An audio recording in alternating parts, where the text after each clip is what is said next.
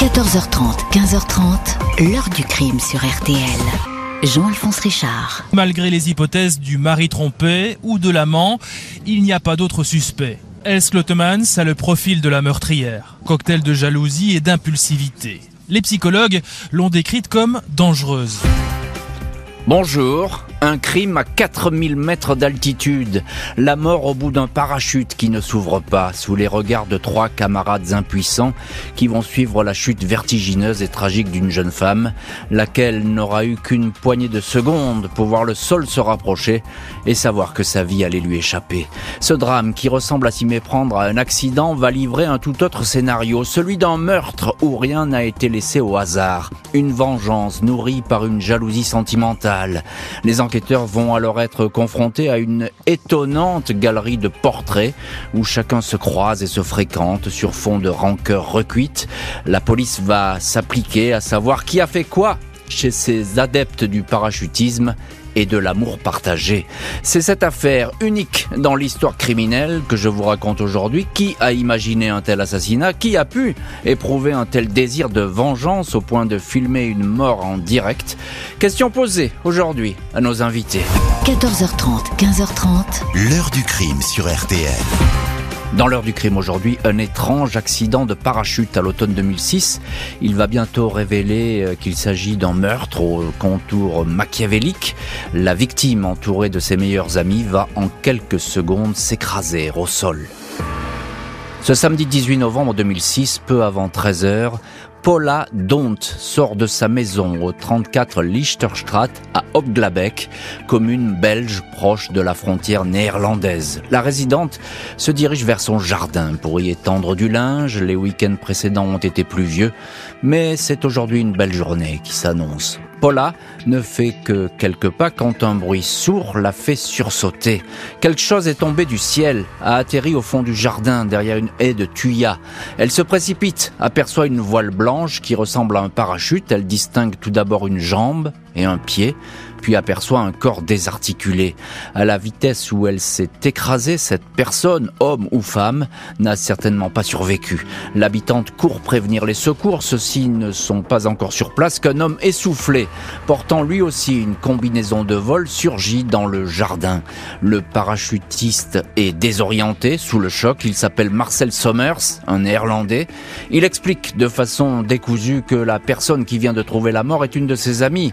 Elle effectuait une sortie sportive avec tout un groupe de parachutistes, il l'a vu tomber. Sa voile ne s'est jamais ouverte. L'homme donne le nom de la malheureuse. Il s'agit de la dénommée Els van Doren, 38 ans. Elle vit dans la banlieue d'Anvers, mariée, deux enfants. Les pompiers et un médecin n'ont rien pu faire pour Els van Doren. Elle est morte instantanément en touchant le sol à très haute vitesse. Les policiers locaux procèdent aux premières constatations et auditions. Marcel Sommers, accouru à la maison après s'être posé dans un champ, raconte avoir embarqué avec trois amis de son club à 11h50 sur l'aérodrome voisin de Zwartberg. Il était accompagné de la victime Els van Doren, d'une autre femme également prénommée Els, Els Klotmans, ainsi que d'un garçon, Tom Bolsius. Un autre groupe, composé de huit parachutistes, a également pris place avec eux dans le Cessna 208. Tout le monde était heureux, excité, car à cause de la météo du week-end précédent, week-end Mossad, la sortie avait été annulée. L'avion est monté normalement jusqu'à son altitude de largage, près de 4000 mètres. Huit participants se sont alors jetés dans le vide. Marcel Sommers indique que son groupe a suivi une minute plus tard. Il s'agissait pour les quatre amis d'un exercice de vol relatif, chuter en réalisant une figure, une formation en étoile où tout le monde doit se tenir la main. Marcel Sommers, Els van Doren, la victime et Tom Bolsius ont commencé à former l'étoile, mais Els Klotmans la moins expérimentée du groupe, a raté sa sortie et n'a pas pu les rejoindre. À 1000 mètres, ils se sont séparés ont déclenché leur parachute, sauf Els van Doren qui a continué à chuter à 35 mètres par seconde. Sa voile de secours qui se déclenche automatiquement en cas de limite d'altitude ne s'est pas ouverte. Sommers a désespérément essayé de se rapprocher de la malheureuse en vain. Le groupe a assisté, effaré, impuissant, à la mort de la parachutiste à la vitesse de 200 km heure. Les policiers qui ont récupéré les affaires de la victime sont suspicieux. Marcel Sommers leur a répété qu'il s'agissait d'un incident technique, mais c'est une toute autre explication qui s'annonce. Il apparaît que la voile dorsale de la victime a été sabotée. Un fil qui lui permet de déployer le parachute a été sectionné. La même opération a été perpétrée sur la voile de secours une des quatre suspentes a été tranchée, interdisant toute ouverture. Une partie de l'équipement est absente, sans doute arrachée lors de la chute. Pas un accident, mais un sabotage volontaire destiné à tuer. La police fédérale de Tongres est chargée du dossier. Qui pouvait donc en vouloir à Els van Doren Son mari, Jan de Wilde, bijoutier à Ranst, près d'Anvers, est effondré. Il affirme que son épouse n'était pas suicidaire, c'était une passionnée de parachutisme qui venait de se payer un nouveau forfait auprès de son club. Tous les week-ends, elle rejoignait ainsi ses amis, Marcel Sommers et Els Klotmans, à Eindhoven, localité proche du club et de l'aérodrome. Le commissaire Nico Clissen et l'inspecteur principal Eugène Krabbe se penchent sur les fréquentations de la malheureuse parachutiste Els van Doren, femme qui ne faisait pas parler d'elle, même si elle menait bel et bien une double vie. L'enquête dévoile sans difficulté les liens intimes qui unissent le moniteur Marcel Sommers et les deux femmes qui l'accompagnent lors de ses sorties, Els van Doren, la victime, et Els Klotmans, sa copine. Ce néerlandais, athlétique, sportif, vivant seul depuis son divorce, reconnaît que tous deux sont ses maîtresses. Une histoire qui dure maintenant depuis un an, à l'insu, semble-t-il, du mari de la victime. Sommers, interrogé à deux reprises, raconte dans le détail le fonctionnement de ce trio amoureux. Els van Doren était de loin sa favorite, son premier choix, comme il dit. Elle venait chez lui tous les week-ends et parfois en soirée, en semaine, alors que Els Klotmans n'avait droit qu'au samedi et au dimanche. Pour ne pas confondre deux femmes qui portent un même prénom, il avait donné à Klotmans le surnom de Babs. Quand la favorite était chez lui, dans son lit, la numéro 2 devait se contenter de dormir sur un matelas dans le salon. Sommers raconte que les deux femmes avaient des relations amicales et souvent complices. Els Klotmans, surnommée donc Babs, dira qu'elle se contentait de son rôle de numéro 2 et n'en prenait pas ombrage.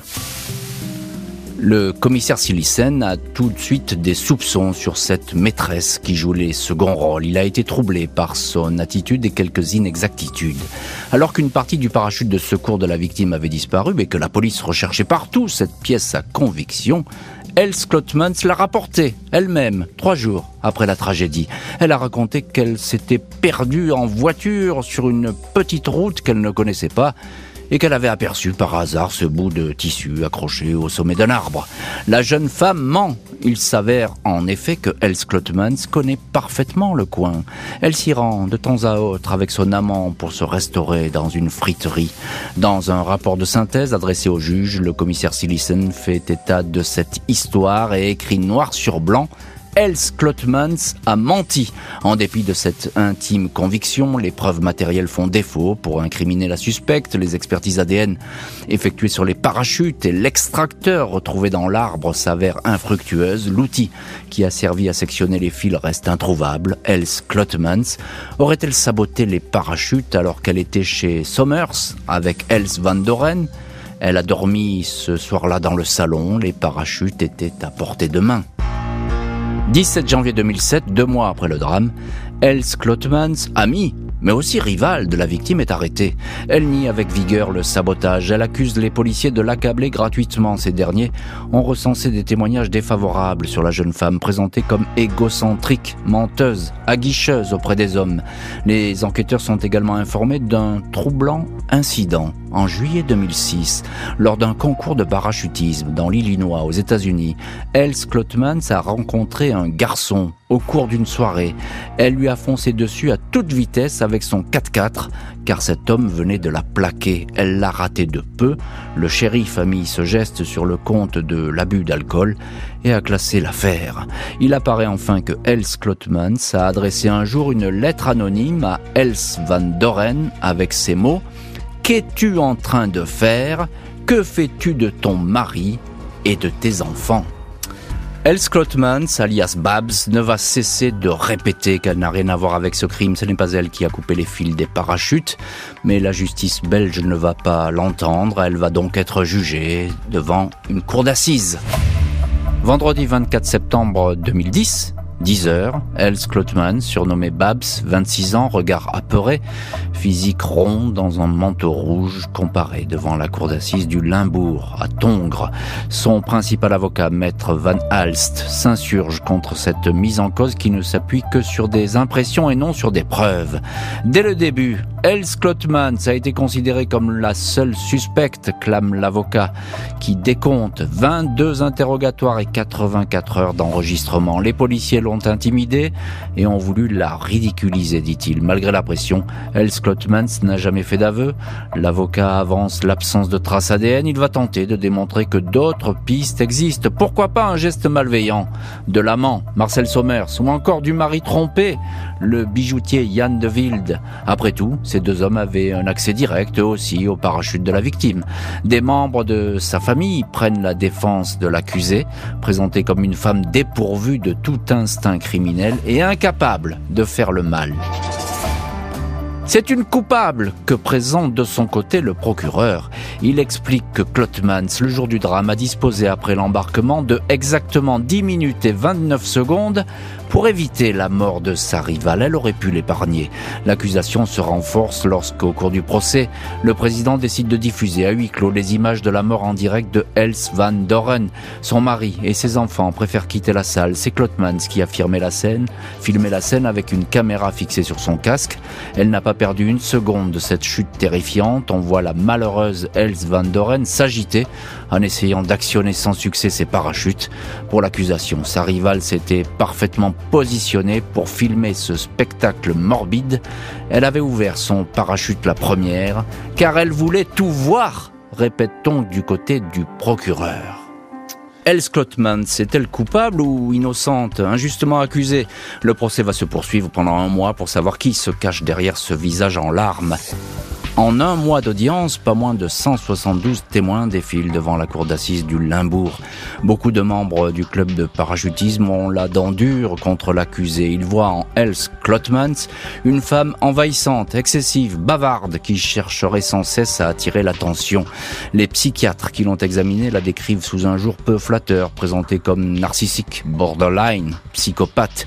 Ils expliquent que la jeune femme a beaucoup souffert à l'âge de deux ans de la disparition de son père. Elle pourrait souffrir du syndrome d'Electre, version féminine du complexe d'Oedipe. Elle aurait inconsciemment considéré Marcel Sommer, son amant, comme son père, et Els van Doren, sa rivale, comme sa mère. Des parents de substitution, il fallait qu'elle tue sa mère pour exister, disent, en substance, les psys. Jeudi 21 octobre 2010, Els Klotmans, le plus souvent immobile lors des audiences, main jointe sur ses genoux et regard tourné vers les juges, attend le verdict. Le procureur avait réclamé la peine maximale, la perpétuité, mais les jurés sont plus cléments. L'institutrice débutante est condamnée à 30 ans de prison pour le président de la Cour. Il est établi que l'accusé avait les connaissances techniques pour cet acte de malveillance. Elle voulait écarter définitivement sa rivale.